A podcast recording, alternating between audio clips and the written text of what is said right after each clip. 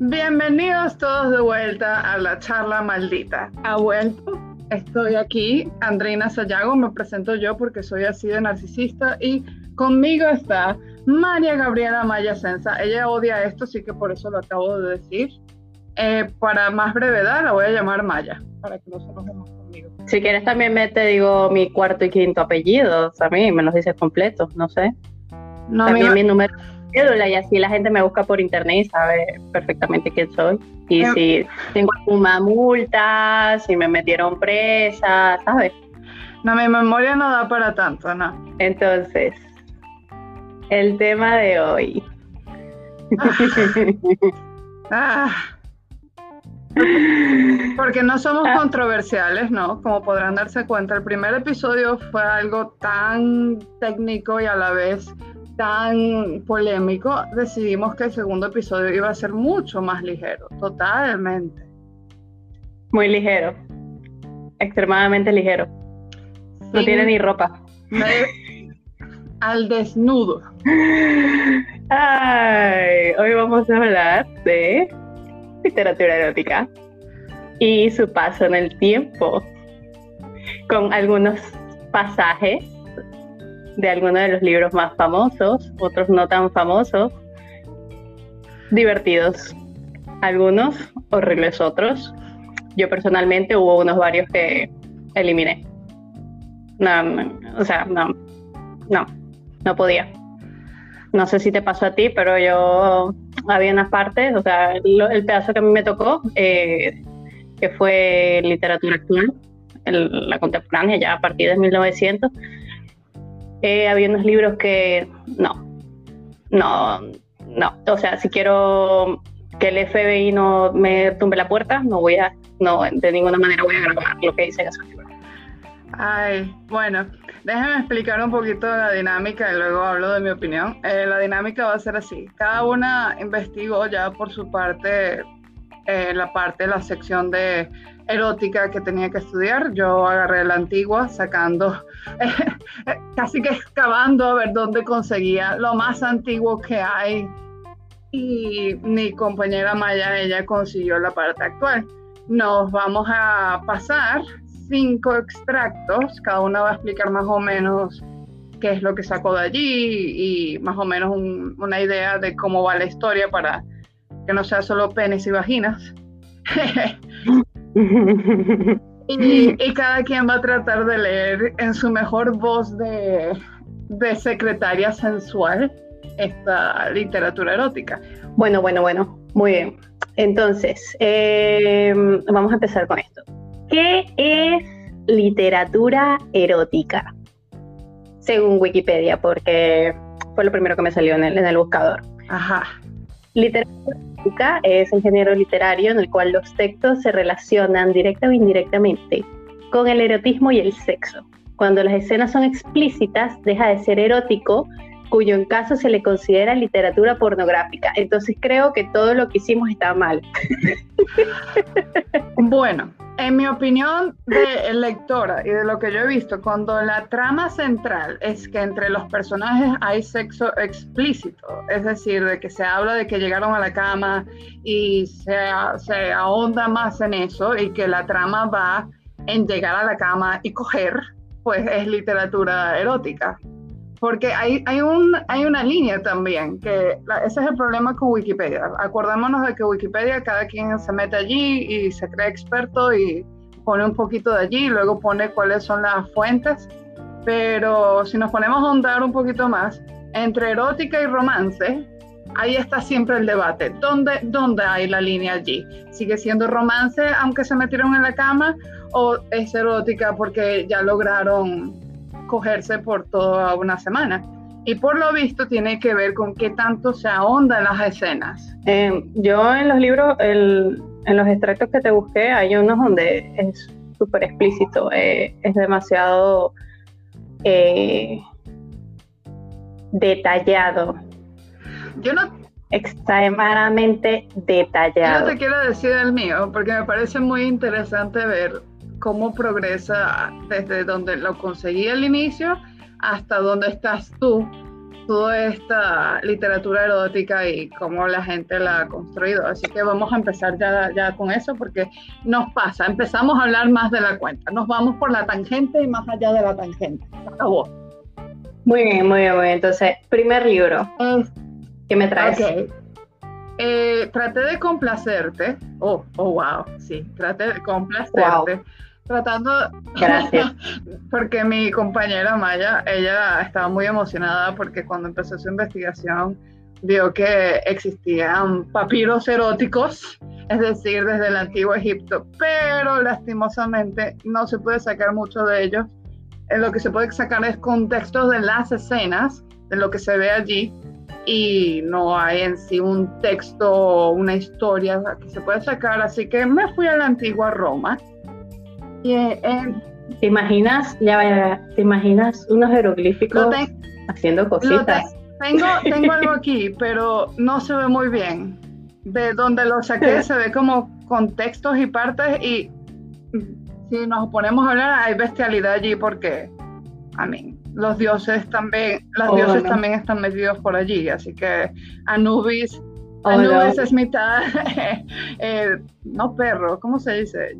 He's a jackal. El, eh, sí, ya, eh, ah, chacal. chacal. Mira, pues él se divierte mucho con su... Se divierte, así que, en fin.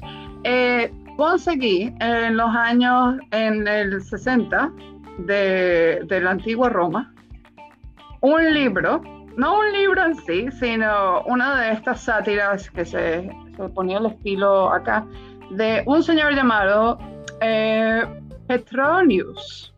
Y su libro se llama Satírico. Y con allí te, puedes dar cuenta que todo es una sátira. Yo conseguí esto en inglés, lo traduje y te voy a mandar el extracto que conseguí. Me pareció. Entonces, Hiciste la, o sea, hiciste la tarea completa, traduciste y todo. Ajá, ahora escucha.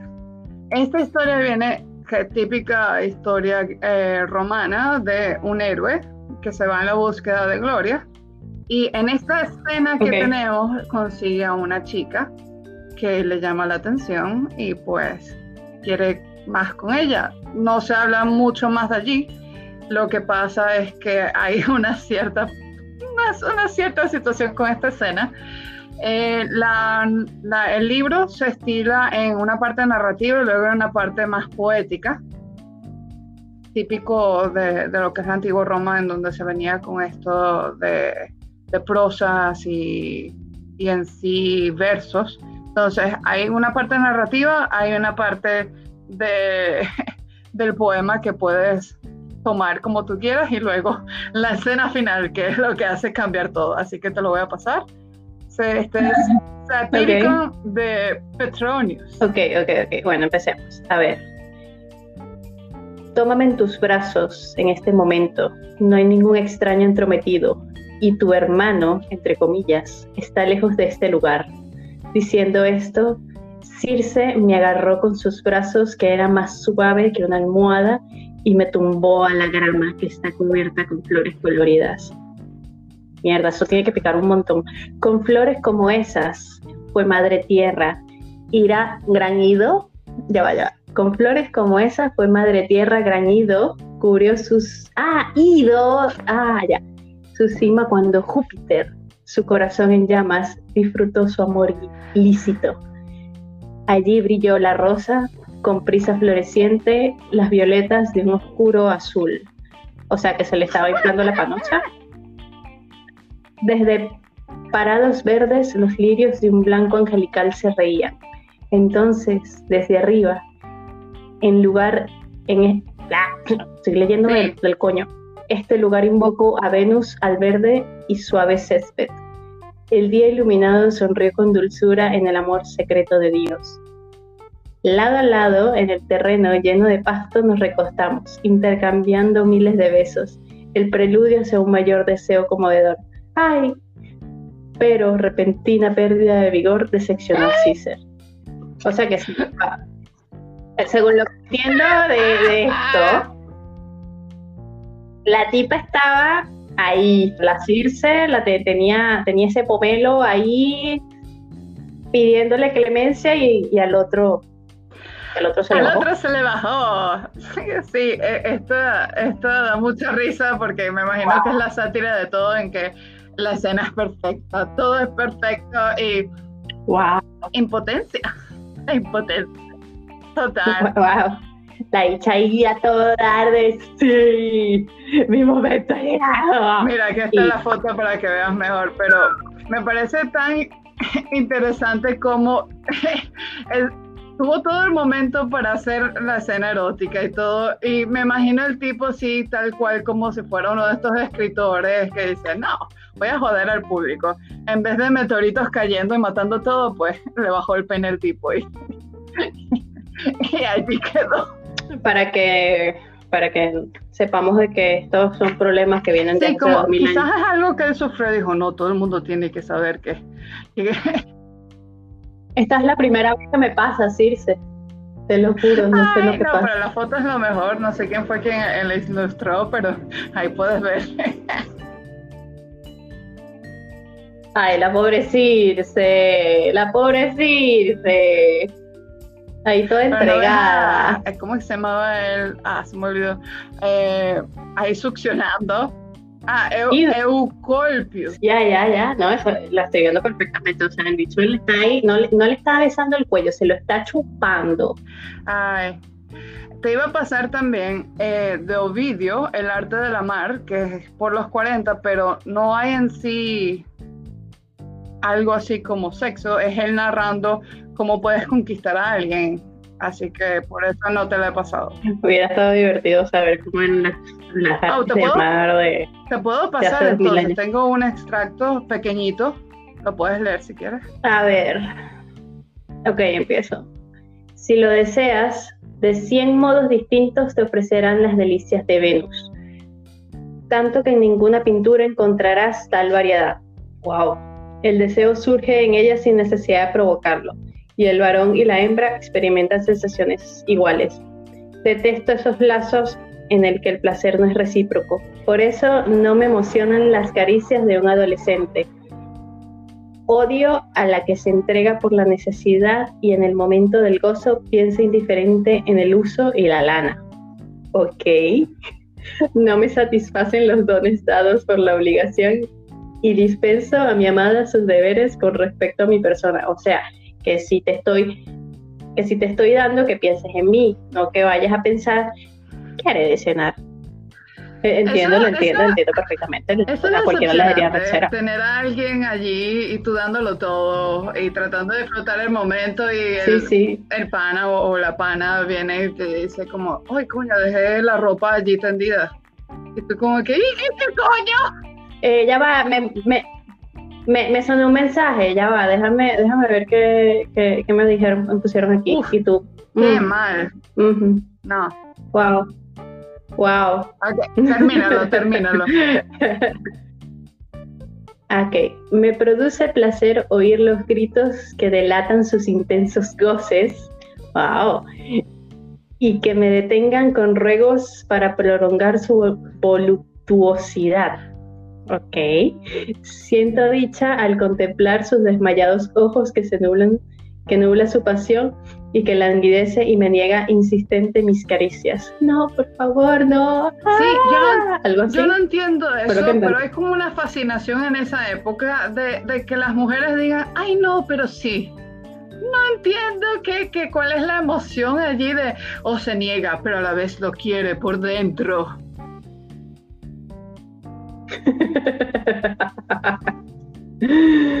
Ay. Ok, ok, pasa al siguiente, siguiente, siguiente, que Nos vamos de la antigua Roma y nos vamos a China. Señores, en China hay como algo muy fuerte y latente, son demasiado eróticos, pero conseguí dos, que son como los, los más importantes, no más importantes, eh, como que los más que resaltan en esto. El primero se llama La alfombrilla de los goces y los rezos de Li Yu. Así que por allí ya saben por dónde va. Esto fue la alfombrilla de los goces y los rezos. Sí. Estamos un poco más Así cerca. que sí. ah, más o menos la escena en que hay unos amantes que ya llegaron al punto de, eh, porque la- lo que pasa con este libro es que es como son mini historias de cada pareja y cada cosa que sucede con ellas. Esta me pareció muy interesante porque en este punto están hablando sobre pornografía y de utilizarla para estar juntos. Claro, el hombre, el hombre la usa más, pero la mujer ni idea, porque en esa época obviamente no era muy bien visto que una mujer estuviera viendo pornografía, pero el hombre está tratando de seducirla con eso. Ok, empiezo. Alando una silla cómoda, él se sentó y la colocó en su regazo. Luego abrió un álbum y le mostró varias fotografías. Este álbum era diferente a los otros porque la primera página de cada sobre contenía una imagen erótica y la segunda página tenía un comentario sobre esta. La primera parte del comentario explicaban la actividad que realizaban, Kama Sutra, pues, está viendo el Kama Sutra, mientras el resto alababa la habilidad del artista. Todos los comentarios eran de la mano de escritores famosos. Vesperus le dijo a Aroma, de Jade, que tratara de imaginarse en el lugar de las personas que describían y que se concentrara en las expresiones para que ella las pudiera imitar más tarde. ¿Qué nombres tan raros para chinos? Vesperus y Aroma de Jade. Mientras ella miraba estas imágenes, él le leyó los comentarios. Cuando fue el momento de practicar aquellas escenas, Jade pretendió estar enojada. Las personas no hacen cosas así. Tienes razón, dijo Vesperus. Las personas no hacen estas cosas. Los inmortales lo hacen. Vamos a ser inmortales por un tiempo corto. ¡Qué labia! ¡Qué tronco de labia se acaba de lanzar este hombre! Acercó su mano a ella y deshizo su cinturón. El corazón de Jade estaba dispuesto, aunque sus palabras no lo demostraran, y ella simplemente se aguantó usando sus hombros y no ofreció ninguna resistencia. Le quitó su pantalón. Vesperus notó cómo había una gran zona mojada en el asiento causado por las secreciones mientras ella miraba la foto. Verga, la fuente, ¿no? Vesperus se quitó sus propios pantalones y la empujó a la silla, donde la hizo sentarse con sus piernas apartadas. Luego él insertó su pene de jade, traducción literal de su bacteria, en su vagina después de quitarle la ropa de, de su parte interior superior. Y termina allí. Y termina allí así como que el final de la historia. Y, y no sé qué es este corto allí, como que la insertó y ya, llegó allí, con solo insertarla. No hay más ya, allí. No se sabe si, si, si la silla se rompió en medio de todo esto. Mi, mi gran debate es si la silla se rompió en medio de todo. Ahí, Ahí termi- termina, ahí ahí termina, termina, ahí termina, Sí, sí. de verdad. Que, que, Tot- que toca huevos. Total. O sea, Yo lo ¿cómo- que me imagino lo es que así? acabó. apenas la insertó. Y, y ya. Y, Ja- y me imagino que Jade fue la que se quejó y Eh. volvió a decir: Las personas hacen cosas así. bueno, Hay otro más de China, pero es cortico porque también conseguir el, el libro fue un poquito difícil. Esto ya es por 1368. Se- Sigue la literatura, pero no pude conseguir más.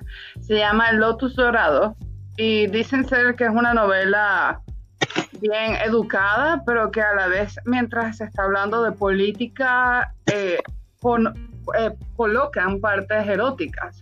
Entonces la gente ha tildado este libro como novela erótica por eso, aunque se hable sobre política y sobre el reinado en ese tiempo. Así que hay un extracto muy pequeño en donde quieren hacer notar esto de cómo es que se ve la política y el sexo junto aquí. política Porto, interesante. Pero es cortico, así que tranquilo, son como, no sé, tres líneas, algo así. No, no tres líneas. Ahí vas a ver que es corto. Entonces, esto es de Jinping, Jinping Mei. Dios, qué difícil decir sus nombres. Oh, wow, empezamos muy bien. Ella lo mantenía en su boca moviéndolo de arriba y abajo incesantemente. Desde 1300 hacían petes. Desde el 1300 hacían petes. te asombra. Yo creo que la cosa es que no hemos encontrado bien, yo no pude encontrar bien todos esos textos en donde hacen más barbaridades, pero... Y luego nuestras abuelas dicen que los indecentes somos nosotros, de esta ah, época. En 1300 hacían petes. Ok. Ella lo mantenía en su boca moviéndolo de arriba abajo incesantemente, hasta que su saliva blanca desbordaba desde sus labios y manchas rojas aparecieron en el tallo, palo o tronco, depende del grosor de su órgano. Justo cuando este estaba a punto de eyacular, la mujer lo cuestionó. Meng Xin diciéndole, Jin, el segundo nos ha enviado invitaciones a su casa el 28. ¿Iremos o no? Yo de verdad opino que en China hay como una manera. Ya va. Yo no sé si en China se estila esto del sexo normal y de acabar rápido o de tener conversaciones normales. Quizás les, les parece muy emocionante tener una conversación normal mientras tienen sexo, pero yo de verdad no creo que eh, Xi Mei Ching estaba en, el momento correcto para responder esa pregunta. Luis estaba como que, oh, oh, oh, vamos a ir al 28. Yo creo que ahí le respondía cualquier cosa. Ay, lo que tú quieras, vida, lo que tú quieras. entonces aquí ellos quieren dar cuenta porque este, este señor es como un mandatario allí y esta muchacha está tratando de tener una relación con él y como ella está tratando de indagar a ver, oh, con quién se está juntando él o quiénes son los políticos que se juntan con él en esto de... Y me, de verdad que opino eso, debe ser cierto, las prostitutas o cualquiera que esté, si tú estás tratando de seducir a un hombre o a cualquier persona que metas en la cama, vas a saber más de ellos que cualquier otra persona. Petes, haciendo petes. Ajá. Sigamos. Sigamos. Luego nos vamos a Italia, donde oh, en, 1444 esta novela causó eh, una revelación a todo el mundo porque la persona que lo escribió no se esperaba que iba a salir a la luz. Este es el Papa Pío II. De verdad que no ¿Papa Pío? Sí, el Papa Pío II. Esto lo escribió antes de convertirse papa. Y luego, mientras eh, el, papado lo eligió a él, eh, salió la historia, se llama La historia de dos amantes. Y él tuvo, y él tuvo, que, él tuvo que pedir disculpas por esto, porque cómo se atreve él a haber aceptado este rol tan importante en la iglesia, teniendo una novela que era no solo romántica, pero a la vez con este contexto erótico. Pero en mi opinión, pero en mi opinión, como que esta gente no leía nada de los chinos. Ese es el problema. Y no sabían de verdad cómo era el tema. Pero, pero, pero ven acá, o sea, ¿cómo no han hecho, cómo no han hecho una película sobre esta historia?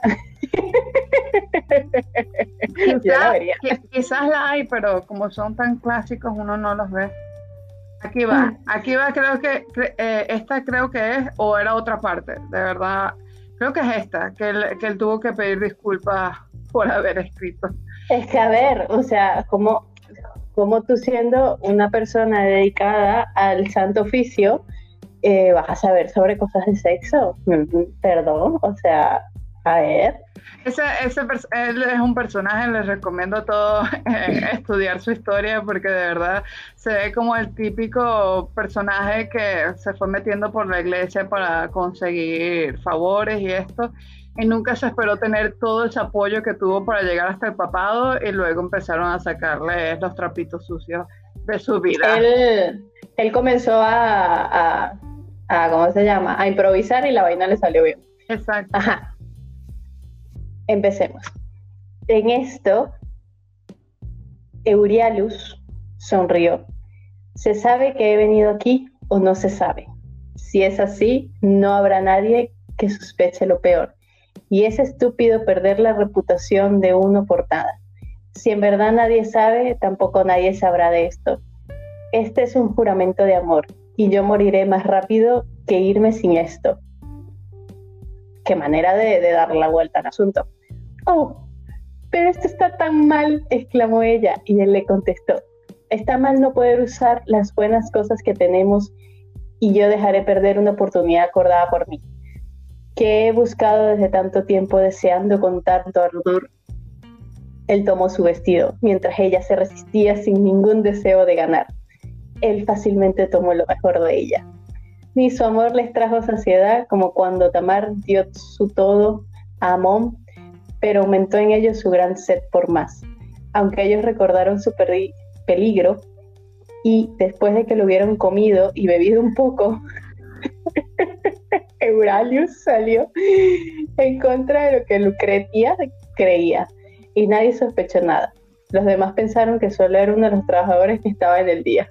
No, a mí lo que me sorprendió de esto fue, fue el furor de que, oh mi Dios, puso una escena en donde cogieron y a la vez la escena es tan X porque hasta ellos es como que no fue como que cuando, o sea, de verdad lo noté así que cuando que, de bebida. No, no solo eso, sino que ellos explican así como que no fue como el gran gozo de, de wow, por fin lo hicimos, pero como que nos dejó el, el deseito de, ah, quizás otra noche o algo por así.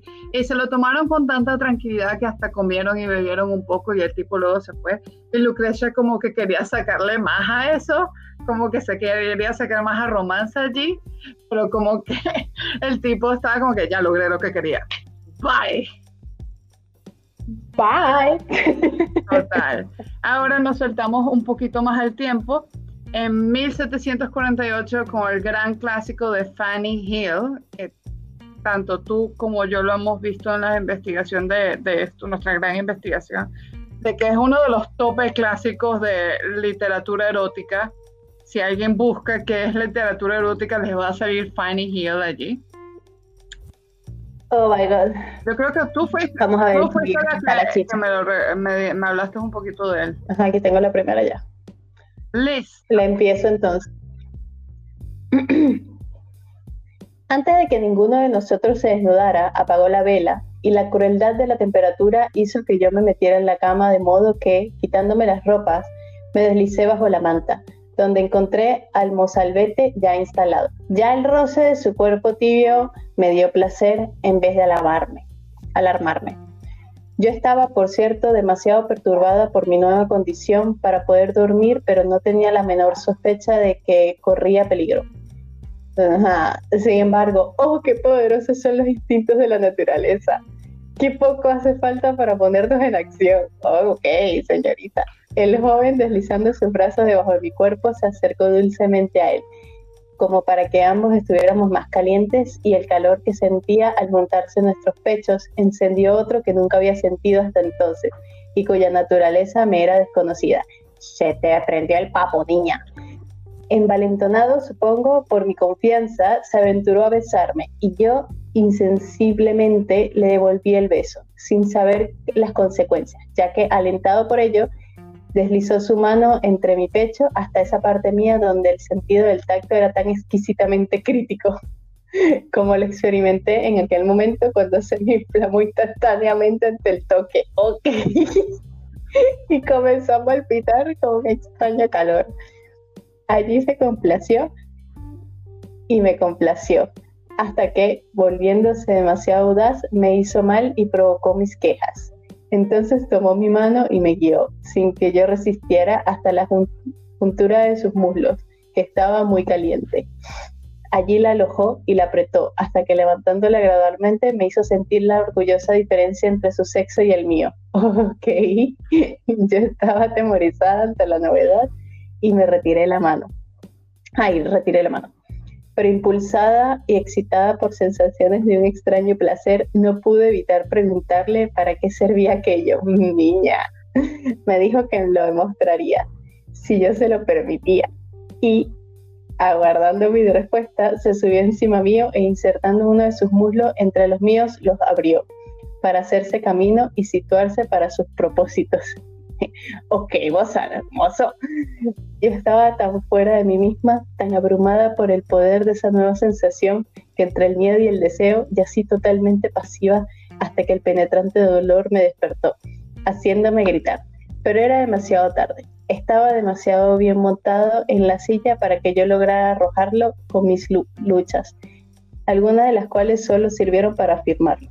Finalmente, un impulso irresistible asesinó mi virginidad y casi me asesina a mí. Yo yacía transformada en un vestigio viviente de la necesidad que se ve en nuestro sexo de recoger las primeras mieles de entre espinas. Eh, este es el último, ¿no? Que, vas a mandar. Mm, me quedan dos. Ok, ok, porque. Porque. Esperaba más de la literatura antigua. Esperaba mucho más. Yo te dije. Este, ahora vamos con el famoso Marqués de Sade. Él tiene bastante novela erótica, señores. Yo solamente traté de agarrar que pensé que podía tolerar más y eso fue Filosofía en el Tocador, que fue publicada en 1795. Creo que cuando hablé contigo me equivoqué, te dije que era 1800. No, es más antiguo, 1795. Aquí en Filosofía en el Tocador tratan de colocar toda la historia, no como en Fanny Hill, que es demostrar la, la sexualidad de una mujer y cómo ella de verdad puede disfrutar el sexo, porque acuérdense que en la época allí sí se fruncía mucho eh, la idea de que las mujeres disfrutáramos del sexo, solamente estábamos para tener hijos y ya. Así que en filosofía en el tocador toca cómo pervertir a, alguien, cómo lograr eso, cómo poner esas, esos fetiches e ideas para ser libres. Así que más o menos bien. ¿Sabes qué? Dime. Según, o sea, no sé si es verdad, no, no lo he revisado ni nada, me parece que, que lo leí en algún lado, si quieres me vas hablando de las cosas, lo leí en algún lado o creo que lo vi en una película donde sale él, a él lo internaron en un, en un manicomio por las cosas que escribía y, evitaron todo lo posible de que él dejase de escribir. Entonces no le daban plumas, no, no le daban este papel.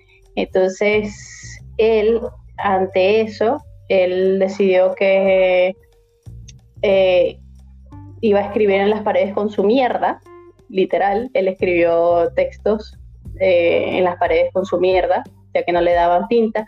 Y en una incluso llegó a, cortarse la lengua para escribir con sangre. Eso es pasión. Eso es demasiada pasión. Yo no llegaría a esos extremos. Wow.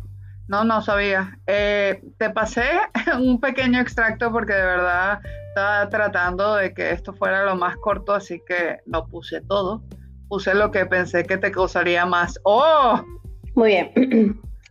Eugenia, todo, todo, todo lo que pudiera hacerle más de la desgracia de las criaturas. Oh, querida, querida mía, ten piedad de mí, no puedo más. Dolmance, santo Dios, qué imaginación. Ven, Eugenia, eres deliciosa. Ven que te bese mil veces. La coge en sus brazos. Ved, señora, ved. Mirad esta libertina cómo se corre de cabeza sin que nadie la toque. Es absolutamente necesario que la dé por el culo una vez más. ¡Wow! Eugenia, ¿tendré luego lo que le pido, Dolmance? Sí, loca. Si yo te respondo a de ello. Oh, amigo mío, aquí está mi culo. Haced lo que queráis con él. Esperad a que disponga este goce de una manera algo lujuriosa. Todo se cumple a medida de que Dolmán se lo indica. Agustín, tiéndete en el borde de esta cama. Que Eugenia se acueste en tus brazos. Mientras la sodomizo, masturbaré su clítoris con soberbia cabeza de la polla de Agustín. ¿What? Ay, me encanta sabe que para ahorrar su leche tendrá cuidado de no correrse. El querido caballero, que sin decir una palabra, se la menea suavemente oyéndonos, tendrá bien, tendrá bien tenderse sobre los hombros de Eugenia, exponiendo sus hermosas nalgas a mis besos. Yo se la menearé por debajo, es decir, teniendo mi aparato en su pulo. menearé una polla por cada mano. Y en cuanto a vos, señora, tras haber sido yo vuestro marido, quiero que os la convirtáis vos en el mío. Poneos el más enorme de vuestros consoladores. Oh, wow. La señora de Saint Ange abre un cofre que está lleno de ellos y nuestro héroe escoge el más temible. Bien, este es el número. Tiene 14 pulgadas de largo por 10 de contorno. Poneos en la cintura, señora, y dame ahora la golpe más terrible. ¿Y decías que de nuestras abuelas? y luego las abuelas decían que las otras, que las épocas pasadas eran más conservadoras. No es nada. Todo el libro es toda una experiencia. No lo considero como leído. Yo de verdad fue muy por encima y fue como que, oh, oh, pero yo supe que este iba a causar que, que Maya rompiera en llanto. Está buenísimo. ¿Ves como, como que tengo altibajos de lo que conseguí? O sea, casi como que eh, en la romana fue como, oh, sorpresa, no se para. Luego hubo una calma, luego vinieron los chinos diciendo, oh, nosotros podemos ser muy cochinos. Luego hubo una calma en Italia con, con esto de que, ah, tuvieron un sexo allí sin mucho. Luego vino Fanny Hill tratando de ser sexy. Y luego vino Sade diciendo, yo puedo más que todos. Lo que me sorprendió es el número 14 pulgadas de largo por asustó, Porque te asustó. Tú lo pensaste y te asustaste. Ay, mi madre. Ok, lo último que tengo se llama La autobiografía de una pulga, que causó revolución en su época, que fue en 1887, para darle un cierre a esto. Creo que, que en sí es una historia sobre una, eh, sobre una señora de la noche, alguien, es una prostituta. Eh, según es de Francia, es una de las consideradas más eh, novelas eróticas de todas. No se sabe quién la, escribió, no tiene nombre, es anónimo. y sí, es un pequeño extracto, espero que cause la misma sensación que Sade, aunque quién sabe, veamos. Ok, la respiración de Vela al percibir el indecoroso ataque de que estaban siendo objeto de sus encantos, se tornó premiante. No obstante, lejos de resistirse, a todas luces disfrutaba con excitante toqueteo. Tócalo, susurró Vela. Te lo permito. Charlie no necesitó más invitación. De hecho, ya se estaba preparando para avanzar sin ella. Y Entendida de inmediato la autorización, avanzó los dedos. La, hermosa joven abrió a su vez los muslos y al instante la mano cubría los delicados labios rosados de su hermosa hendidura. ¡Wow! Ya, ya, estamos, en, ya estamos en textos fuertes. Durante los siguientes diez minutos la pareja permaneció casi inmóvil, sus labios unidos, su respiración como única señal de las sensaciones que los abruman con la embriaguez del desenfreno. Charlie palpó un delicado objeto que se endureció bajo sus ágiles dedos y adquirió una prominencia de la que él no tenía. Y si que quieren conocer, lean el libro, porque yo no lo puse. ¿Y, cómo puedes decir que esto se está poniendo más ardiente después de Sade? Nadie supera Sade. No creo que lo que tú tienes supera Sade. Pero lo que pasa es que Sade me da risa. Sade me da risa. Exacto. Tienes que leer todo el libro. Oh. Y, y, de verdad que según la gente dice que filosofía en el tocador es como la parte ligera y que, ¿cómo es que se llama? 120 días en Sodoma es en la parte pesada, de verdad que yo no quise y decidí ir por lo ligero, por lo gracioso, pero no, no me atreví con, con, 120, 120 días en Sodoma, Sodomia.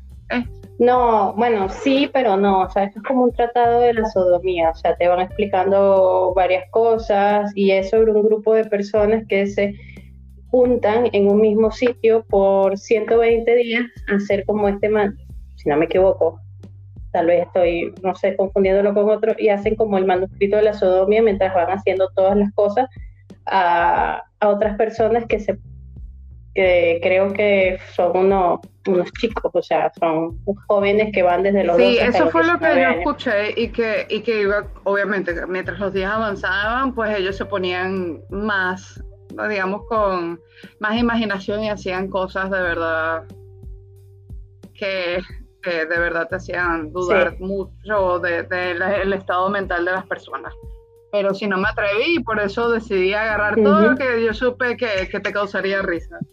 Ok, entonces ya estamos abarcando la, el 1900, me parece, sí, ya estamos en el 1900.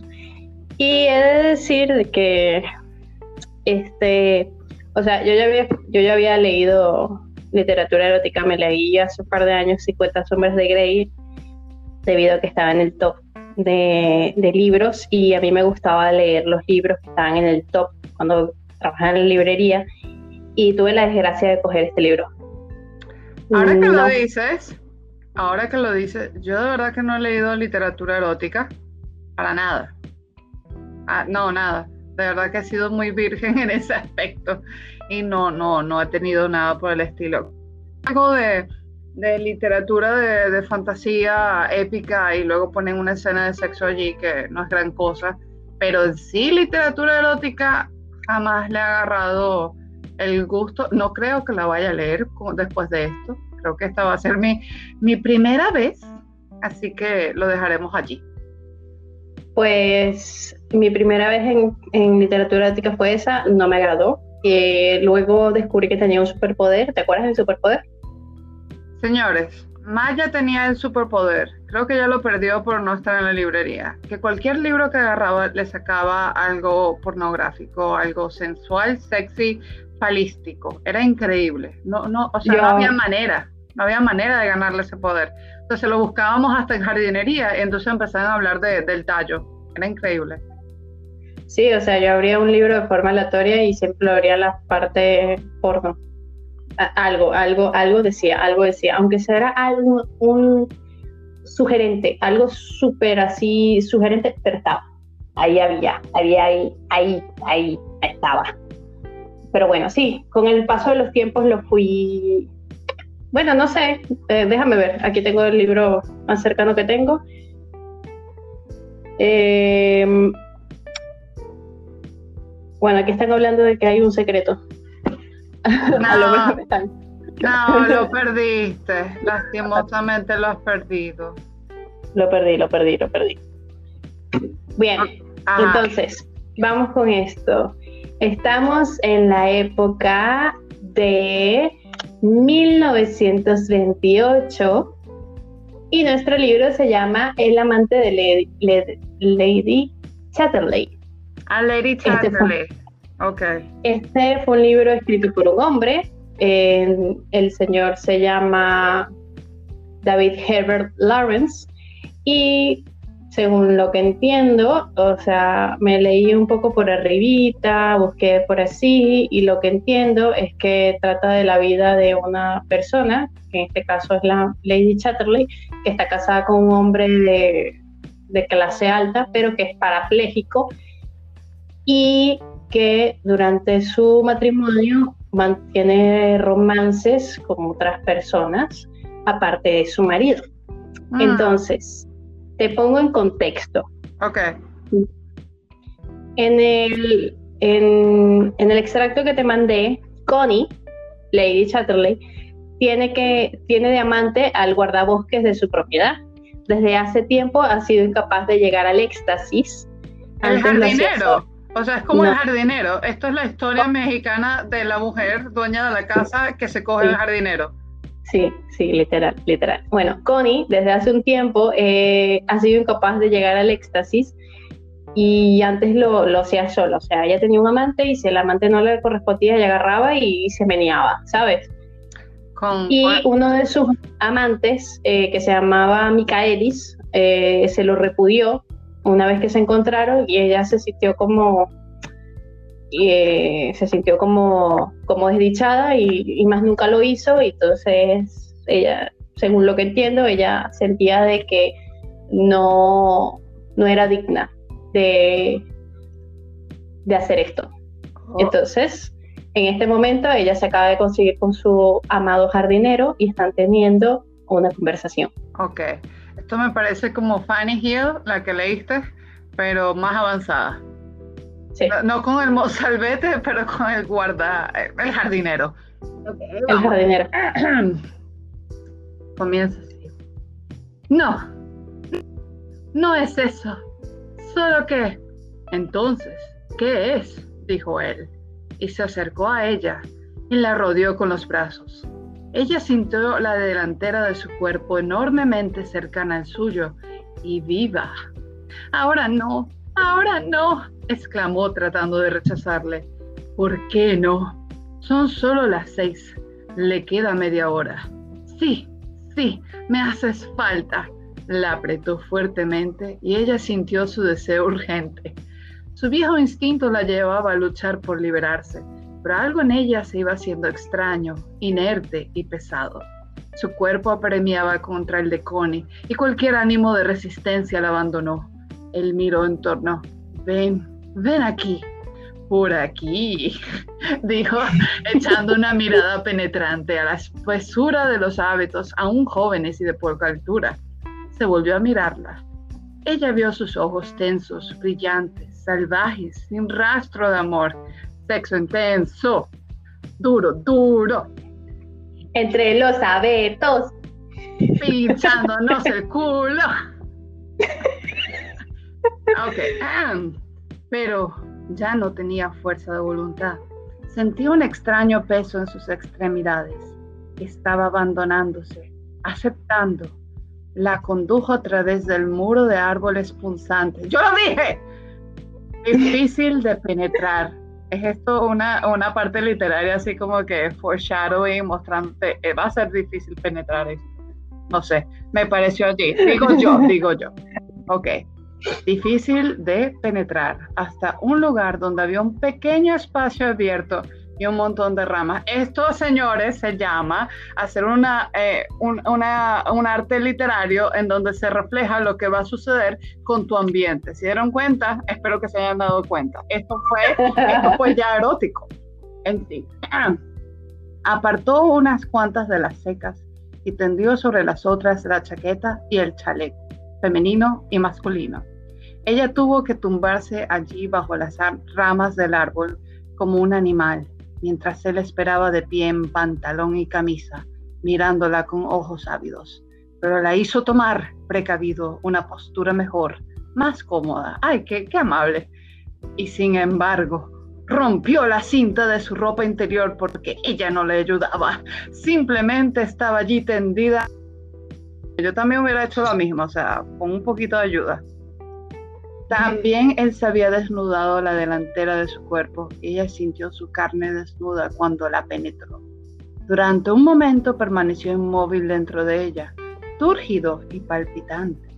Luego, cuando empezó a moverse, en el repentino orgasmo inevitable, despertaron en ella nuevas y extrañas sensaciones encrespantes, oleando, oleando, oleando, como el aleteo repetido de suaves llamas suaves como la pluma, deshaciéndose en puntitos brillantes exquisitos y fundiéndola hasta convertirla toda ella por dentro en un fluido. Era como un suave ruido de campanillas ascendiendo hasta la culminación. Siguió echada inconsciente de los pequeños gritos que emitió al final pero había terminado demasiado pronto, demasiado pronto, y ya no pudo llegar a forzar su conclusión con su propia actividad. Aquella vez había sido diferente, tan diferente. No podía hacer nada, no podía endurecerse y aferrarse a él para llegar a su propia satisfacción. Solo quedaba esperar, esperar y quejarse interiormente cuando le sintió retirarse, retirarse y contraerse, llegando al terrible momento en que se deslizaría fuera de ella y todo habría concluido. ¡No! Mientras todo su vientre seguía abierto y suave, reclamando dulcemente, como una anémona bajo las olas, reclamando que volviera a entrar y la satisfaciera. ¿Por qué una anémona? ¿Por qué coño una anémona? Entre todas las cosas de la naturaleza, una anémona, de verdad, señor. Se apretó a él inconsciente de pasión y él no llegó a salir por completo. Sintió su suave capullo agitándose en su interior, en los extraños ritmos que ascendían hasta ella en un movimiento creciente y extrañamente acompasado dilatándose y dilatándose hasta llenar toda su conciencia dividida. Y luego comenzando de nuevo aquel movimiento indescriptible que no era realmente un movimiento, sino puramente remolinos de sensaciones cada vez más profundas que calaban cada vez más hondo en su tejido y en su mente, hasta llegar a convertirla en un fluido perfectamente concéntrico de sentimientos y quedar yaciente entre gritos inconscientes e inarticulados. a mí me da mucha risa esto de lo del fluido. ahora sí es un fluido perfecto. Es así como cuando, la masa líquida que quieres hacer de tu torta queda perfecta, así sin grumos ni nada. Ya eres perfecta. que se estaba corriendo, pues, que, la niña estaba mojada. Pero ya, ella habla en cita, bueno, él habla en sí de ella siendo un fluido y sintiéndose como fluido, entonces ya allí paso ya de, de una mucosa más allá de en sí. Sigamos, porque esto no termina. La voz de lo más profundo de la noche, la vida. El hombre los escuchaba abajo de sí con una especie de terror mientras su vida se inyectaba en ella. ¿Por qué de manera tan romántica decir que eyaculó? Y a medida que se iba calmando fue distendiéndose él también y eh, permaneció en una absoluta inmovilidad sin saber mientras su presión sobre él iba aflojando lentamente hasta quedar inmóvil a su lado. Y siguieron echados sin saber nada, ni siquiera el uno del otro, perdidos ambos, hasta que por fin él comenzó a incorporarse y dentro de la propia desnudez indefensa, y ella se dio cuenta de que el cuerpo de él iba perdiendo la proximidad al suyo. Estaba separando pero dentro de su corazón se daba cuenta que no podía soportar que la dejara sin cubrir. Debía cubrirla ahora, para siempre. Pero él se retiró finalmente y la besó, la tapó y empezó a vestirse el mismo. Ella estaba tendida mirando las ramas del árbol, incapaz de moverse aún. Él se puso en pie y se abrochó los pantalones mirando alrededor. Todo era espesura y silencio a excepción de la perra asustada con el morro entre las patas delanteras, muy emocionada. Él volvió a sentarse sobre las ramas y tomó la mano de Connie en silencio, diciéndole, ven aquí, ya, qué carajo.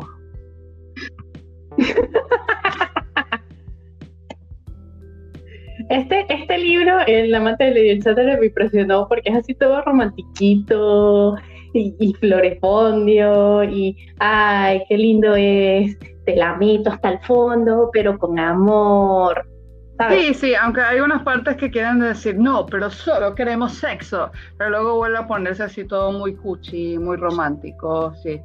Aunque de verdad que el tipo no me gusta el punto de que repite muchas cosas, como hay, hay una parte que dije, porque estoy diciendo lento, lento, lento, o no me acuerdo qué fue lo otro que dije que no, no entiendo por qué tenía que repetir tantas cosas.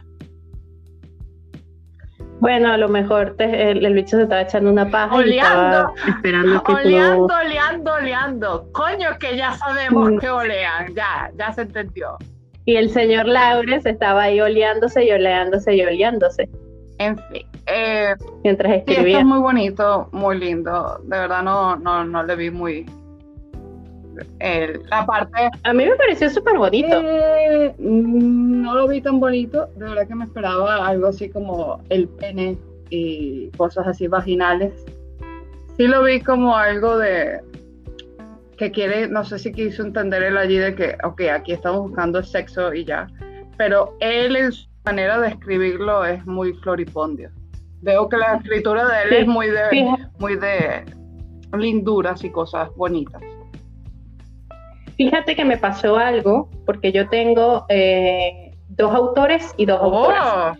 Y, ajá, estoy diciendo inclusive. Este, tenía tres autoras, pero eh, la historia de Gol la eliminé. Este, mm, eh, me gustó más la forma en la que escriben los hombres la literatura erótica porque me parece como más, más romántica esperaba que las mujeres fueran más románticas y sin embargo las mujeres son más grotescas. Oh, mira, aunque, claro, tú creo que agarraste hasta un 2010. Mm, el último libro, eh, no sé cuándo lo escribieron, pero creo que es de como el 2000, sí, como del 2010, 2011. Luego nos deberíamos hacer un reto, luego, no sé cuándo, de agarrar un libro de estos actuales, que sean gente que opina de que es en el tope de literatura moderno ahora, tratar de leerlo y pues hacer una opinión de esto. Quizás tú agarres uno masculino, yo agarro uno femenino y... O no sé si agarrar el mismo libro y luego ver la, la idea de cada una. Porque de verdad, Sí, podría que mucho de la literatura erótica moderna de ahora son cortos, no son tan largos, no es que vayan a ser 500 páginas de porno. Ahora hablemos de este siguiente. Bien. El siguiente se llama Trópico de Cáncer. Ah, ese lo he escuchado. Ese lo he escuchado. Ajá. El libro está en París en los años 1930 y este es uno de los libros considerados obra maestra de la literatura del sí, dicen que es un clásico americano, una, un masterpiece. Sí, sí, sí. Yo, yo lo leí por arriba y a mí, no, a mí realmente yo, yo, yo los clásicos no me gustan, no me gusta la prosa vieja, la detesto, me da ladilla, pero este lo leí por arriba y, y me gustó un montón de verdad disfruté, lo que leí lo disfruté y, y me pareció del tipo de lecturas que yo leería. No sé si le diera un chance a este libro, no lo sé, quizás si lo veo por ahí y no tenga nada que leer, quizás me lo lea. Pero bueno, para ponerte en contexto de lo que te escribí, el protagonista está hablando sobre una puta que acaba de ah. conocer. Bien, ya puedes empezar. ¿Ya? ¿Eso fue el contexto? Sí. Sí, sí, sí. O sea, es, un, tipo que fue a París eh, eh. y, consiguió una puta y aquí vamos. No, es sobre su, creo que, o sea, el, libro trata sobre como una autobiografía ah. de Emile, sus, sus días en, en París en los años 1930, según lo que entiendo. Y en este, en este extracto está hablando sobre una puta que conoció. Te iba a poner el, el, la escena donde se coge a la puta, pero me pareció más divertida la escena en la que él habla de la puta. Vale. Germaine era una puta de pies a cabeza, hasta el fondo de su buen corazón. Su corazón de puta, que no es en realidad un buen corazón, sino un corazón indolente, indiferente, blando, que puede sentirse conmovido por un momento. Un corazón sin referencia a un punto fijo interior un gran corazón blando de puta que puede separarse por un instante de su centro auténtico. El que esté escuchando se tiene que hacerse un shot cada vez que yo diga puta, ¿ok? Vamos. Por vil y limitado que fuera aquel mundo que se había creado para sí misma, aún así funcionaba en él espléndidamente. Y eso en sí es algo reconfortante. Cuando después de que llegáramos a conocernos bien, sus compañeras me pinchaban diciendo que estaba enamorado de Germaine, situación casi inconcebible para ellas. Yo solía decir, pues claro, claro que estoy enamorado de ella. Y lo que es más, voy a serle fiel. Ay, bobo. Era mentira, naturalmente, pues me resultaba más difícil imaginarme amando a Germaine que amando a una araña. Y sí fui fiel no, fui a, no fue a Germain, sino a aquella mata que llevaba entre las piernas. Ok. Siempre que miraba a otra mujer, pensaba inmediatamente en Germain, en aquella mata ardiente que había dejado grabada en mi mente y que parecía imperecedera. Así que al señor le gustan los coños peludos. Ah, sí. Es la época. Eh, me daba placer sentarme en la terraza del pequeño tabac y observarla ejercer su oficio, observar cómo recurría con otros a las mismas muecas, a los mismos trucos que había usado conmigo. Así que le gusta verla. Oh, está trabajando. Eso era lo que pensaba yo al respecto y observaba sus transacciones con aprobación. Ven, ese es el orgullo que todos necesitamos, que estemos con nuestra pareja allí y nos diga, bien hecho, cariño, sigue así, otro gemido más. Yo estaría muy motivada así. Ahora sigamos. Más adelante, cuando me hubo aficionado a Claude y la veía noche tras noche en su sitio de costumbre, con su redondo culito cómodamente hundido en el asiento de felpa, sentí una especie de rebelión inexpresable contra ella me parecía que una puta no tenía derecho a estar allí sentada como una dama, esperando tímidamente a que alguien se acercara mientras bebía sorbito su chocolate.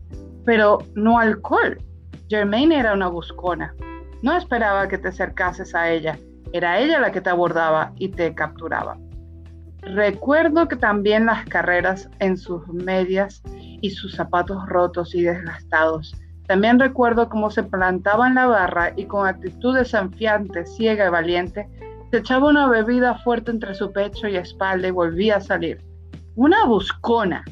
Quizá no fuera agradable precisamente oler su aliento alcohólico aquel aliento compuesto de café flojo, coñac, aperitifs, pernots y demás cosas que se daba en los intervalos, en parte para calentarse y en parte para hacer acopio de fuerza y valor. Pero su fuego la penetraba y le abrazaba ese lugar entre las piernas donde las mujeres deben abrazar. Y así se establecía ese circuito que le hace a uno volver a sentir la tierra bajo los pies. Yo creo que Jermaine sufre de halitosis. Halitosis es eso de que la boca te hiede, pero porque sí. Porque por algo le está mencionando esto. Jermaine sufría de halitosis. Y ella trataba de taparlo con cualquier vaina. Sigamos. Cuando estaba tumbada con las piernas abiertas y gimiendo, aun cuando gimiese de aquel modo por todos y por cualquiera, estaba bien.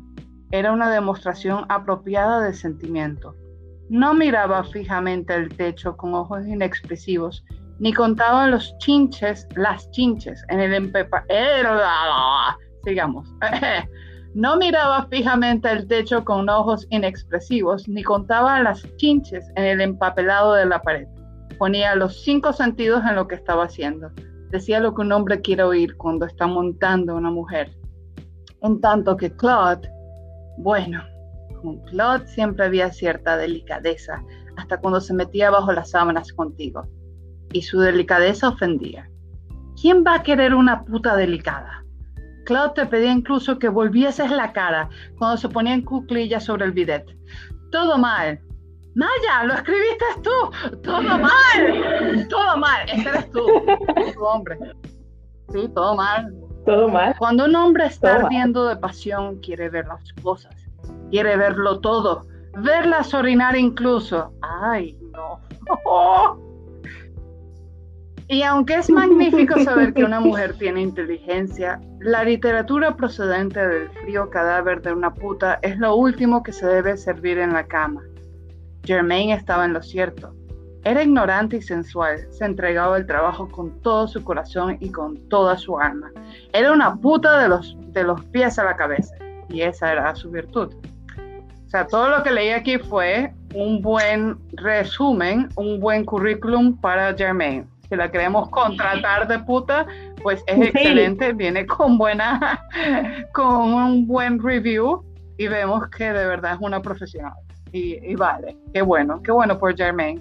Sí, sí, no, no, pero ves por qué te digo que, que me gustó, o sea, de verdad me, gustó la, la, prosa porque está burda de, de, de como que eh, sencilla, va al punto, no se pone como que a andar con floripondios ni nada. Eh, es una sí tiene como ciertas metáforas y, un cierto estilo. No diría que es muy...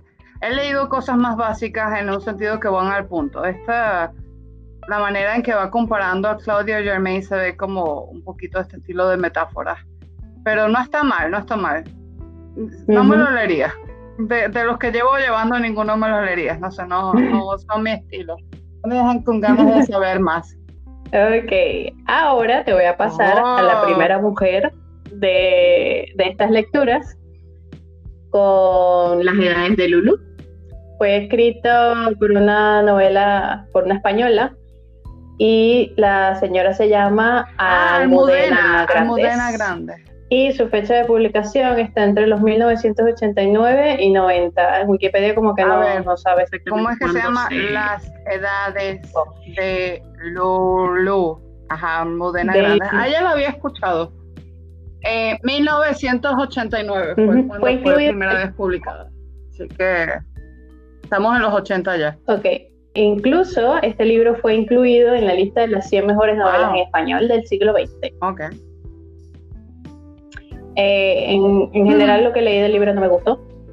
Eh, ya te vas a dar cuenta eh, que, como te dije antes, se nota la diferencia entre cuando hay un hombre escribiendo y una mujer escribiendo. los hombres son como más floripondios, esto me sorprendió.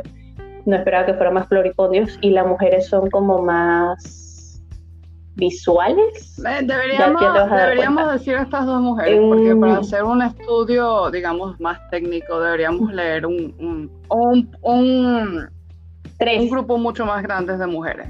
de estas tres mujeres que sacaste son bien, bien eróticas, es decir, al contexto de, hablar de extremidades. O sea, me, me resultaron, e incluso hay otra que, bueno, no, sí, hubo una super floripondia que se llamaba Anaïs Ni, que, no me gustaron sus relatos, eran muy medio mongos y no, no llegaba como al asunto y por eso la quité. O sea, leí cuatro mujeres sí había una que era medio floripondia, esa no me gustó, la, la, escribían como una eminencia en el mundo de, de la literatura erótica y me, me, leí medio libro y no encontré ni un solo pene en todo su, su libro, entonces no entendía por qué era erótica. Pero y, con eso, y nada, con eso te das cuenta, como los que yo conseguí también en la antigua, de que por lo visto no poner la palabra pene significa que no sea erótica que se hable del contexto y de que la pareja en el romance estén juntos de alguna manera, sea puesta de otro estilo, vale como erótica. Así que me imagino. Yo la pondría más en romántica que en erótica. Porque de verdad. No, no leí nada que me, que me sirviera realmente. Ajá. Entonces, sinopsis de las edades de Lulu. Lulu la protagonista es al comienzo de la obra una joven de 15 años carente de afecto que siente atracción por Pablo, un profesor de universidad, amigo de su hermano. Después de su primera experiencia sexual, Lulu alimenta durante años fantasías sobre aquel hombre que acababa por aceptar como perteneciente al juego amoroso de ella. Y ahora te pondré en contexto de lo que está pasando. Pablo y Lulu fueron a cenar. Lulu está enojada con Pablo porque pasó toda la velada riéndose de ella. ¿Bien? Eh, no sé. Creo que aquí está más grande. Por favor, Creo que no creemos sexo de adolescentes. No. Está más grande, sí, sí, sí. Sí, porque está, esto, esto está como a mitad de, libro. ¿Ya? Ok. sí. ¿Quieres que te lleve a casa? En realidad sí quería. Quería meterme en la cama y dormir. No. Muy bien. Dentro todavía se quedó un instante mirándome.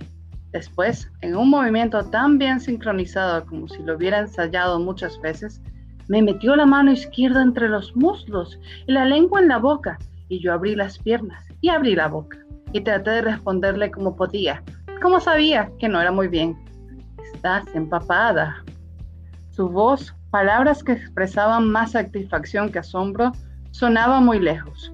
Su lengua estaba caliente y olía a ginebra. Me lamió toda la cara, la barbilla, la garganta y el cuello. Entonces decidí no pensar más. Por primera vez no pensar. Él pensaría por mí. Intenté abandonarme, echar la cabeza atrás, pero no me lo permitió. Me pidió que abriera los ojos. Se volvió contra mí e insertó su pierna izquierda entre mis dos piernas, empujando para arriba, obligándome a bascular contra su pantalón vaquero.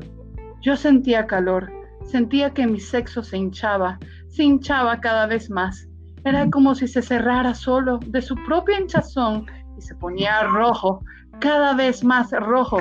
Se volvía morado y la piel estaba brillante, pegajosa, gorda. Mi sexo engordaba ante algo que no era placer, nada que ver con el placer fácil, el viejo placer doméstico.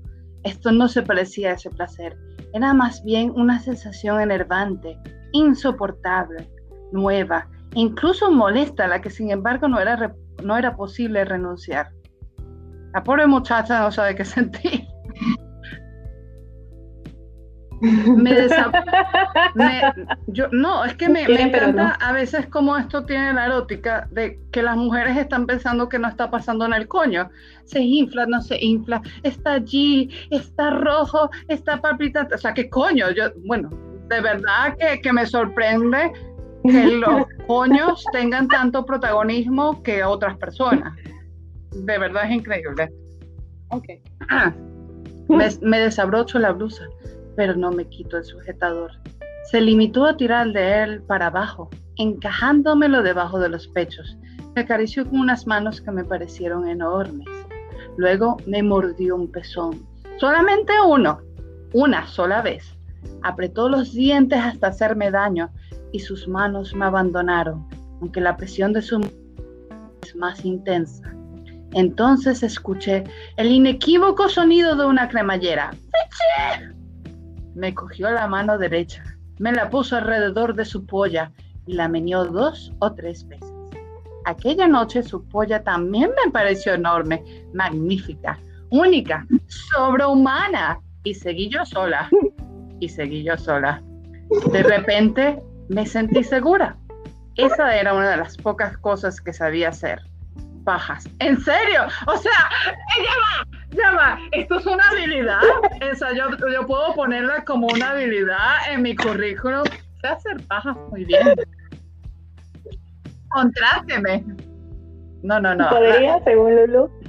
Claro, hay que, hay que recordarse el contexto de que estamos no sé cómo decirlo en español, o sea, está sufriendo un grooming de su profesor y ya llegó un momento, así que yo veo que aquí el estilo de, de, la lectura es poner esa mentalidad, mente polla, de Dios mío, es que yo soy lo máximo y aquí estoy, con el que por fin he querido estar en la cama.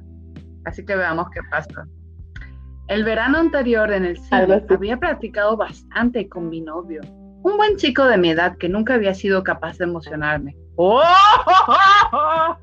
¡Qué manera de sacar a Alex! ¡Qué fuerte! Lo que sentí en aquel momento era muy distinto. Estaba conmovida, deslumbrada, excitada, contenta, un poco asustada también. Por eso procuré concentrarme, hacérselo bien, pero él me corrigió enseguida. ¿Por qué mueves la mano tan deprisa? Si sigues así me voy a correr. Yo creía que había que mover la mano muy deprisa. Yo creía que él quería correrse y que nos iríamos a casa. Yo creía que eso era lo natural, pero por alguna extraña inspiración no lo dije. Su mano agarró mi muñeca para imprimirle un nuevo ritmo a mi mano, un ritmo perezoso, cansino, y la condujo hacia abajo. Ahora le estoy rozando los huevos. Y otra vez hacia arriba, Ahora tengo la punta del pellejo entre los dedos. Muy despacio. ¡Qué ladilla! Estuvimos así un buen rato. Yo miraba a mi mano. Estaba fascinada. En mí miraba a mí. Sonreía. Hija de puta, por fin lo hiciste bien. Entre tanto, habían desaparecido las ansias. La violencia inicial. Coño, claro, después de este que no, déjame educarte bien. Como profesor que soy, te voy a Ah, mira, viste, ya lo entendí. Es esta manera de poner, yo quiero ser tu profe, te, voy a enseñar cómo hacer una paja. Ya, ya, ya lo entendí por qué. Ok, sigamos.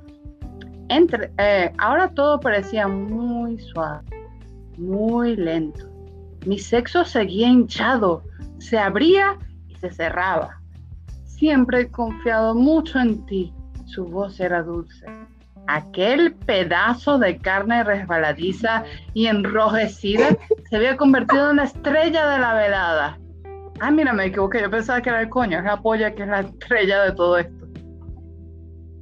Él ya no me tocaba, no me hacía nada. Se había ido moviendo muy despacio para no estorbarme, hasta recuperar la posición inicial. Volví a ocupar el asiento del conductor, el cuerpo arqueado hacia adelante, los brazos colgando hacia atrás. Cuando tuvo algo más que decir, se limitó a mover la cabeza para acercar la boca a mi oreja. ¡As! No terminó la frase. Se quedó callado, pensativo, como si estuviera eligiendo las palabras. ¿Le has comido la polla a un tío alguna vez? El segundo PT no, no, me, imagino la, muchacha como el chiste este del señor sudando así bastante. ¡Oh, no! ¿Qué digo? Dejé de mover la mano, levanté los ojos y los clavé en los suyos. No, aquella vez no mentía y él se dio cuenta. No dijo nada, seguía sonriendo. Alargó la mano y giró la llave del El motor se marcha. Los cristales estaban empañados, así tipo Titanic. Fuera debía de estar helando. Una cortina de vapor se escapó del capo. Él volvió a reclinarse contra el asiento. Me miró y yo me di cuenta de que el mundo se estaba viniendo abajo. El mundo se me estaba viniendo abajo. Me da asco. Lo comprendo.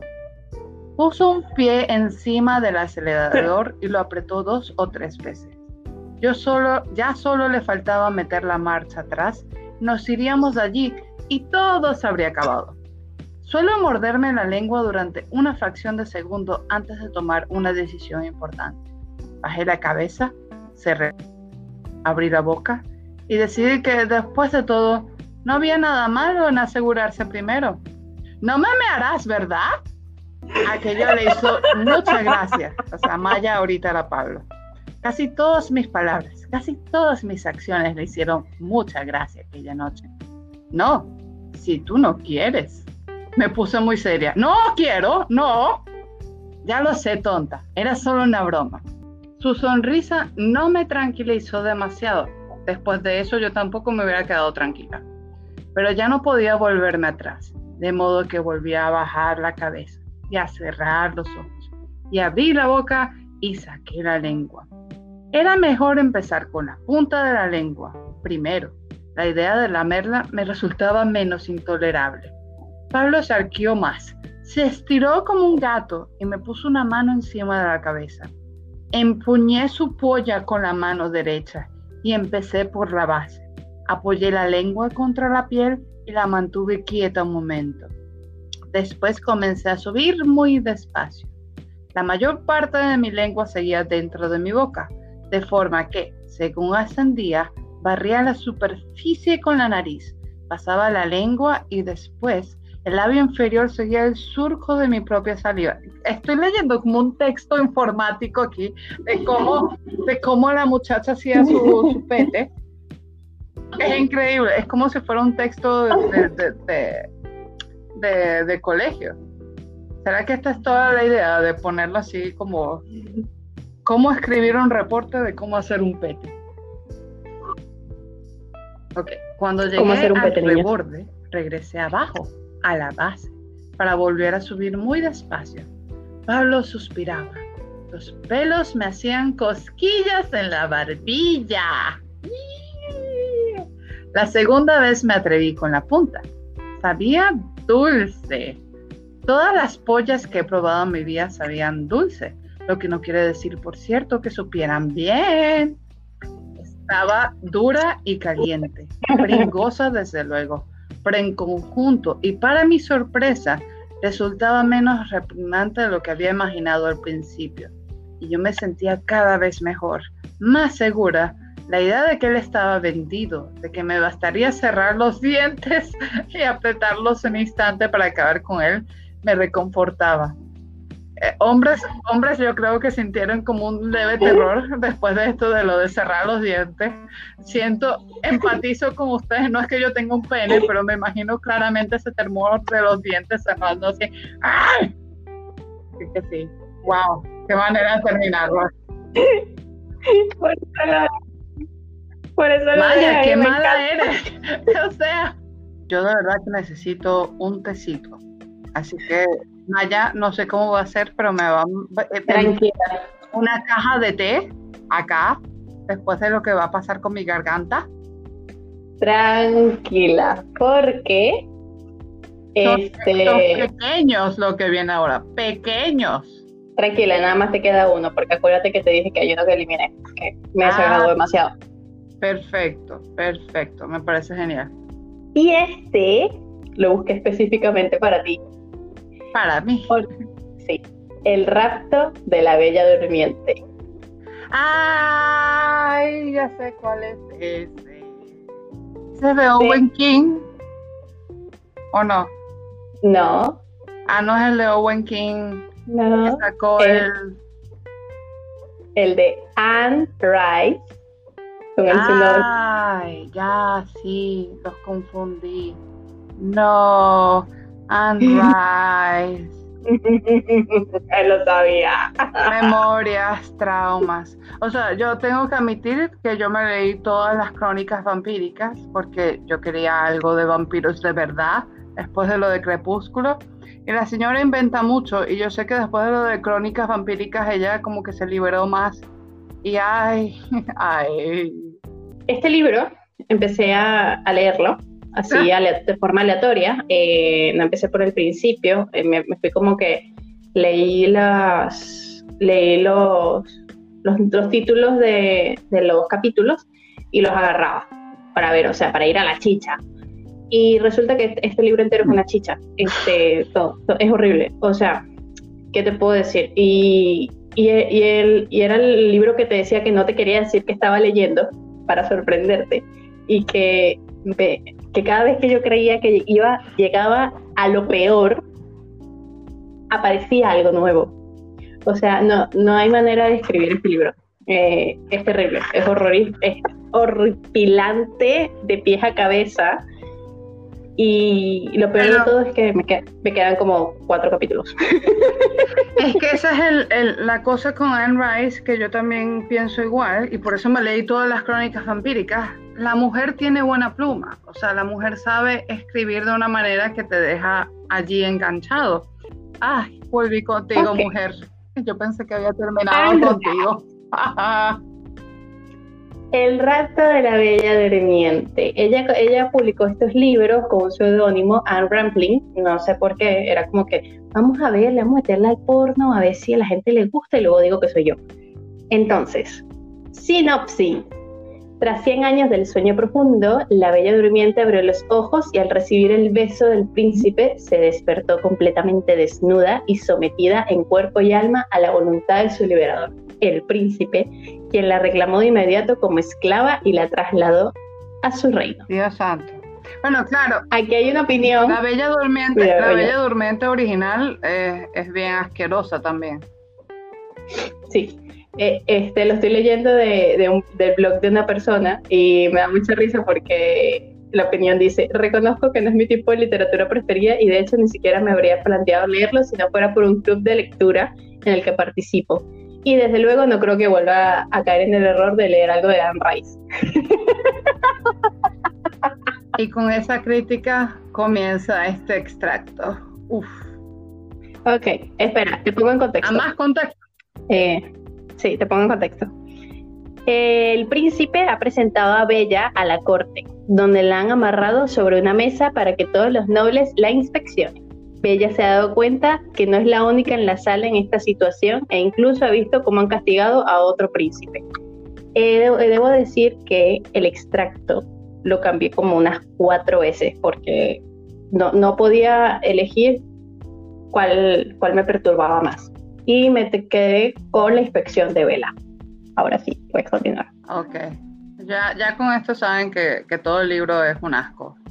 Así que aquí vamos.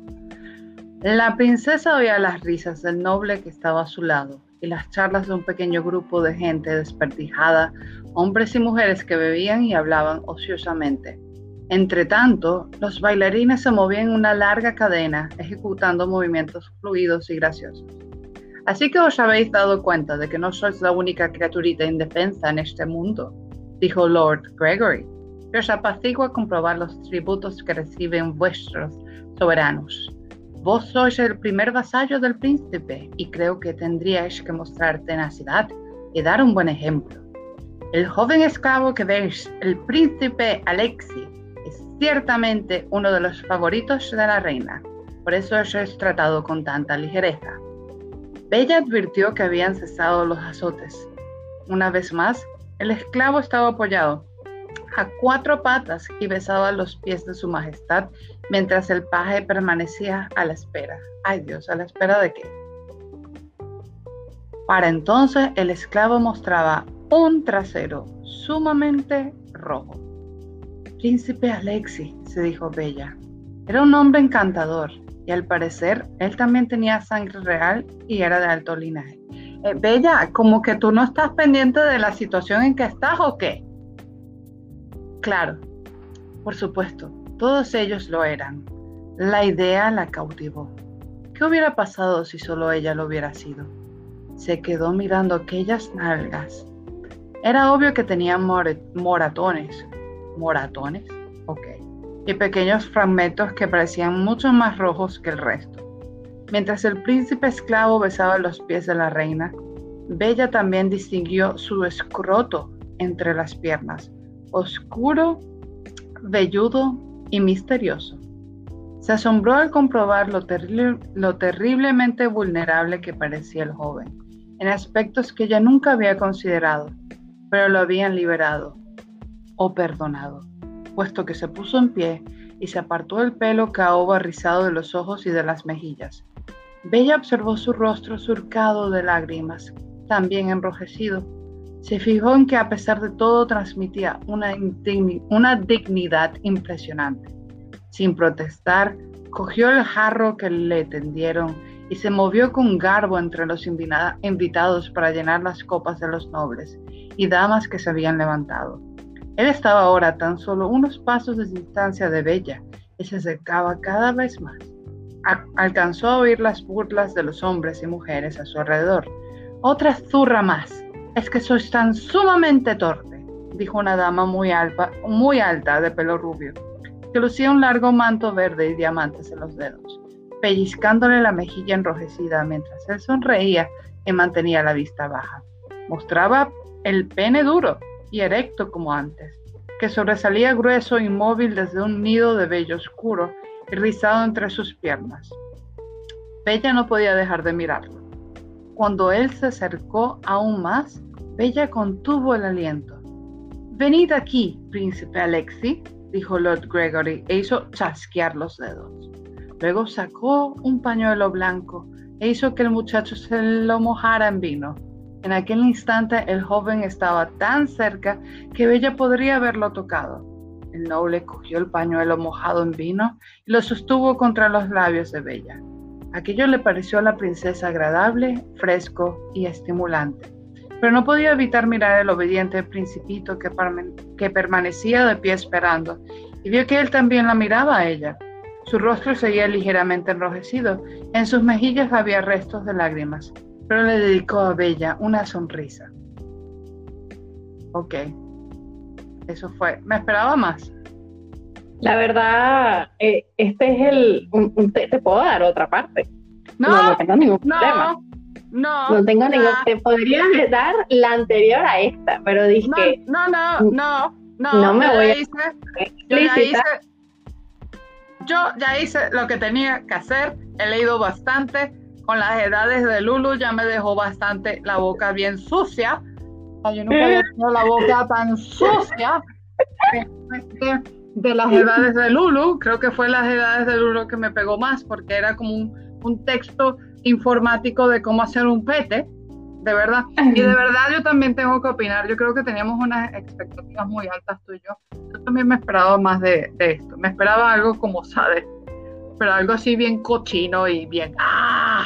Había unas partes muy cochinas en el libro, lo que pasa es que eran muy largas, o sea, agarré esta que era como la más cortita, pero había partes, o sea, la anterior a la que había elegido de esta era una donde Vela la llaman a servirle a la reina y la reina eh, decide que, quiere tener un encuentro lésbico con, Le con Bella y es horripilante. O sea, una vaina que te quieres morir. Te quieres morir de asco leyendo eso. no porque sea lésbico, es asqueroso. Y ya te lo vas a terminar. Sí, sí, sí, ya me lo voy a... O sea, me faltan como cuatro capítulos. Wow. Eso es lo que tiene Rise. Es horrible. ¿Cuántas páginas son? Eh, no, es corto. Eh, son como 100, eh, 366. 366 páginas, te has leído ya casi como 280. Wow, Maya. No quiero ninguna queja con, la, con el libro del club de lectura porque me voy a enojar. Yo no he dicho nada. No, no, hay, no hay excusa alguna y no te voy a perdonar. O sea, es que es, es lo que tiene raíz. Es un libro horrible pero lo sigues leyendo y, no sabes cuándo decir esto es lo peor que he leído, porque de repente ella se reinventa y dice, mm, ¿y qué tal si pongo esto? Hay una parte, mira, hay una parte del libro, lo que pasa es que eran muy largos y no te los podía poner.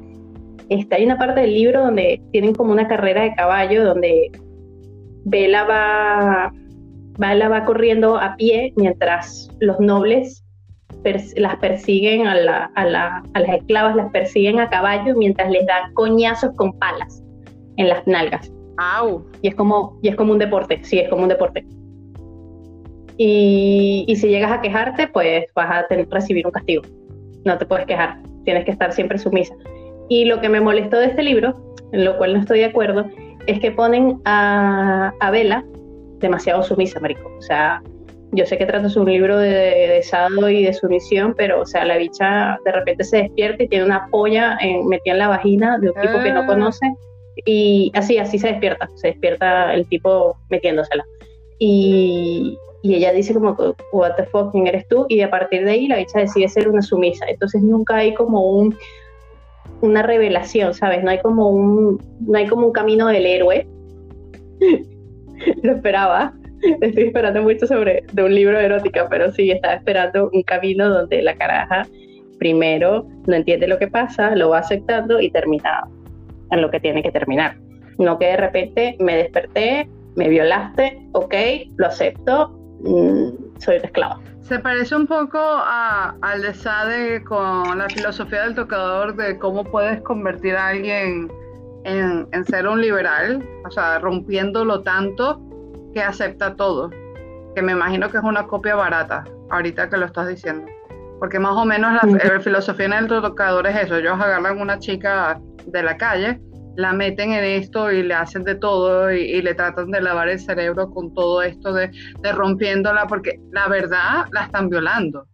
O sea, uh -huh. no hay parte de allí, o sea, pueden decir que es sumiso, pero es lo que estábamos hablando la otra vez de que hay una línea entre lo que es de conceder, de decir sí o no, y ellas no las están teniendo.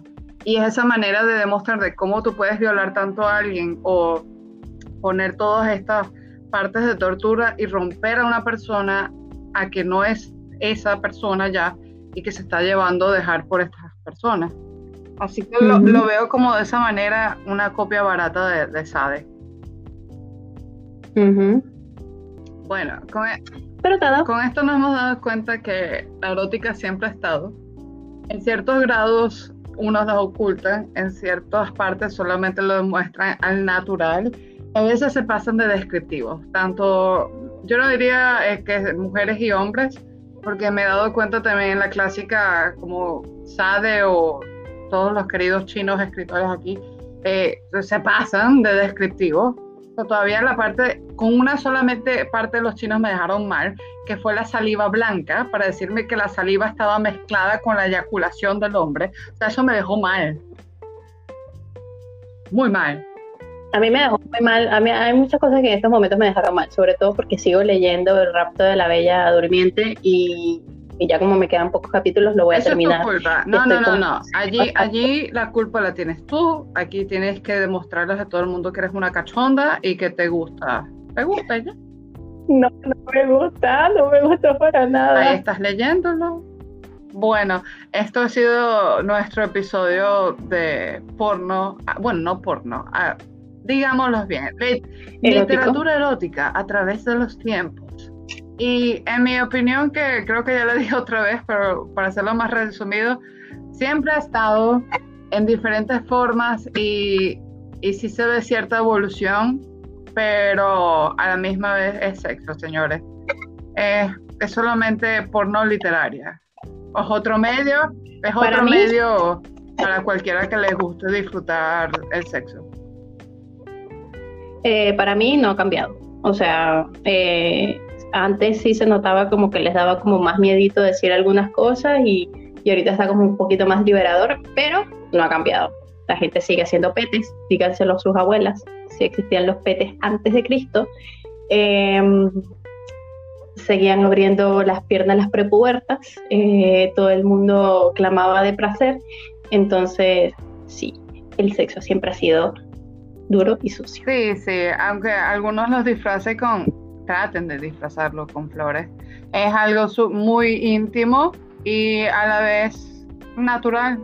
Yo creo que lo diría así, es íntimo y natural y lo demuestra a, con todos los estilos cada quien, cada quien tiene su estilo al tener sexo y eso está bien. Ah, eh, eh, y, Sí, y- con el consentimiento de su pareja, por favor. Se me olvidó ese pequeño detalle.